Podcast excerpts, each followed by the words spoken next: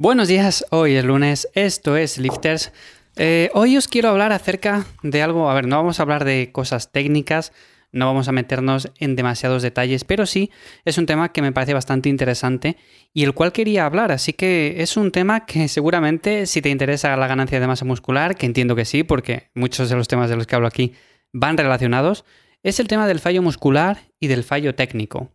Así a simple vista parecen dos cosas que son similares, que son iguales, que tienen mucho que ver, realmente sí que están relacionadas, pero son dos cosas diferentes y cuando planteamos una rutina de entrenamiento es cierto que es interesante saber diferenciarlas. Yo, por ejemplo, si digo, vale, en este ejercicio tienes que llegar al fallo muscular, bueno, pues es interesante que sepas qué es el fallo muscular y si digo que tienes que llegar al fallo técnico, bueno, pues también tienes que saber lo que es eso. Así que vamos a hablar acerca de estas dos cosas, de estos dos temas. Y ya sabes, antes de nada, que me encuentras en ivmazares.com para ganar músculo, perder grasa y, en definitiva, entrenar mejor. Lo primero de todo, lo que quería dejar claro es la diferencia entre una cosa y otra. Porque fallo técnico y fallo muscular, como digo, suenan muy parecidos, suenan similares, pero no son lo mismo. El fallo técnico se refiere como tal a cuando estamos haciendo, por ejemplo, una serie de repeticiones y empezamos a desvirtuarlas. Imaginémonos que yo voy en un ejercicio a 10 repeticiones. Llego a la repetición número 8, más o menos bien, las hago perfectas, pero a partir de la 9 ya empiezo a desvirtuar la técnica. Bueno, pues a partir de este momento podríamos decir que esto es un fallo técnico.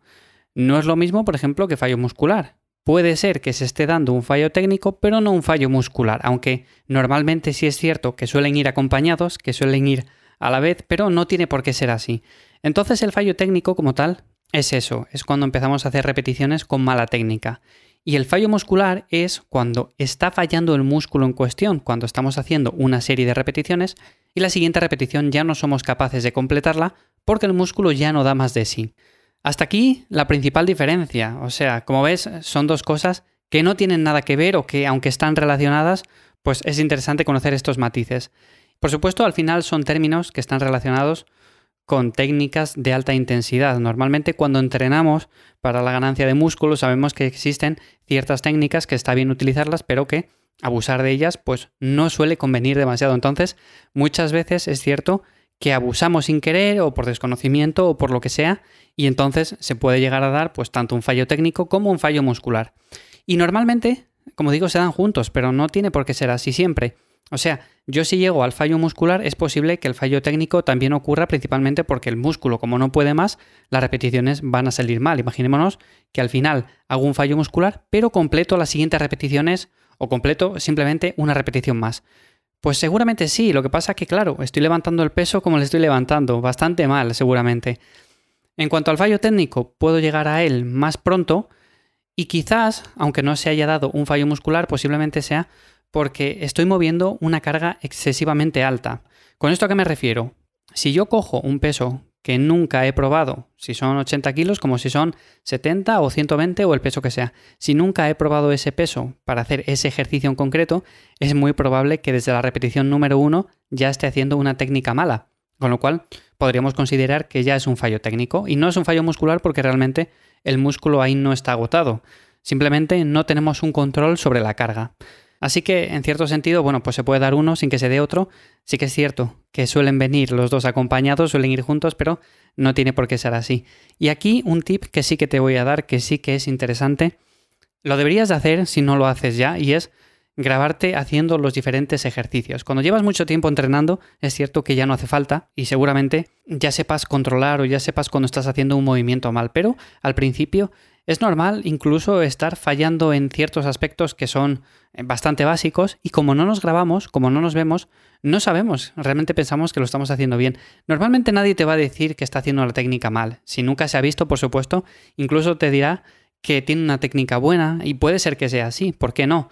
Pero normalmente siempre fallamos. Yo incluso también con el paso del tiempo intento mejorar poco a poco la técnica porque nunca se llega a hacer perfecta 100%. Sabemos que al final cada uno tiene que adaptarla a la morfología, no todos podemos hacer una técnica exactamente igual y entonces en ese sentido, bueno, pues grabarnos es una de las mejores ideas. Si tenemos un compañero también va a estar bien porque nos va a decir si realmente ve algo que debemos de mejorar, sobre todo que sea un compañero que tiene ya cierta experiencia, porque si claro, como nosotros está empezando, pues va a ser también complicado. Pero bueno, si tiene cierta experiencia o alguien del gimnasio nos puede echar una mano, también es una buena idea. Pero yo siempre recomiendo grabarse porque es un buen ejercicio también luego para en casa mirar los vídeos, compararlos con otros de personas que hacen bien los movimientos. En definitiva, es un buen ejercicio y todos lo deberíamos hacer. Lo que pasa que, claro, da bastante pereza y al final, bueno, por unas cosas y otras, porque tenemos prisa, muchas veces incluso ni calentamos como para grabarnos, ¿no?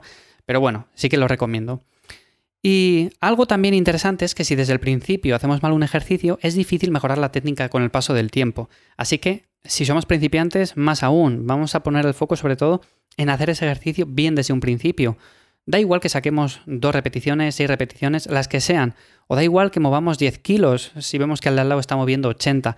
Es exactamente lo mismo. Nosotros tenemos que mirar hacer bien ese movimiento, porque con el paso del tiempo, con el paso de los años, vamos a seguir haciéndolo bien o por lo menos vamos a saber cómo se hace bien. Si siempre lo hemos hecho mal, pues es muy probable que lo sigamos haciendo mal y que además generemos pequeños desequilibrios poco a poco. Bueno, pues al final se vayan dando ciertas descompensaciones que incluso con el tiempo es que van aumentando, se van haciendo más grandes y al final terminamos por tener que hacer un planteamiento simplemente para intentar arreglar todas esas descompensaciones y todo ese mal trabajo que hemos hecho antes. Así que si hacemos bien el trabajo desde el principio, pues mucho mejor. Eso es como todo. Cualquier cosa que empecemos con buen pie, siempre la vamos a terminar mucho antes y mucho mejor que no si empezamos con mal pie, que luego tenemos que borrarlo todo y empezar de nuevo. Seguro que todos nos ha pasado con un trabajo o del colegio o de lo que sea, cuando nos mandaban a hacer una redacción, si la empiezas con buen pie, la terminas con buen pie. Si la empiezas con mal pie, pues al final tienes que borrarla entera y empezarla otra vez porque no hay por dónde cogerla. Así que lo importante es empezar poco a poco y sobre todo ir aprendiendo la técnica, grabándose, intentando diferenciar también muy bien lo que es el fallo técnico y fallo muscular, que son dos cosas que también incluso podemos utilizar para ciertos ejercicios analíticos, no es que estén mal, que muchas veces también se les demoniza y dice, es que es malo buscar eso porque al final vamos a encontrarnos con una lesión. Vale, sí, si siempre estamos buscando el fallo muscular y demás, pues seguramente sí. Pero de vez en cuando está bien. Incluso, a ver, si fallamos un poco en la técnica, en un movimiento muy eh, analítico, no va a pasar nada. O sea, realmente imaginémonos un curl de bíceps. Bueno, pues si hago la última repetición un poco mal, tampoco pasa nada. Ahora bien, si hago las 10 repeticiones, 12 repeticiones mal, pues seguramente tenga un problema. Así que como todo, sencillamente es simplemente cuestión de diferenciar un término y otro y saber cuándo hay que utilizarle y cuándo no. Así que de esto, si queréis, hablo otro día de cuándo podemos utilizar el fallo técnico y el fallo muscular, que es otro tema bastante interesante. Y sin más, nos escuchamos mañana aquí de nuevo en Lifter. Muchísimas gracias por estar ahí un día más. Chao.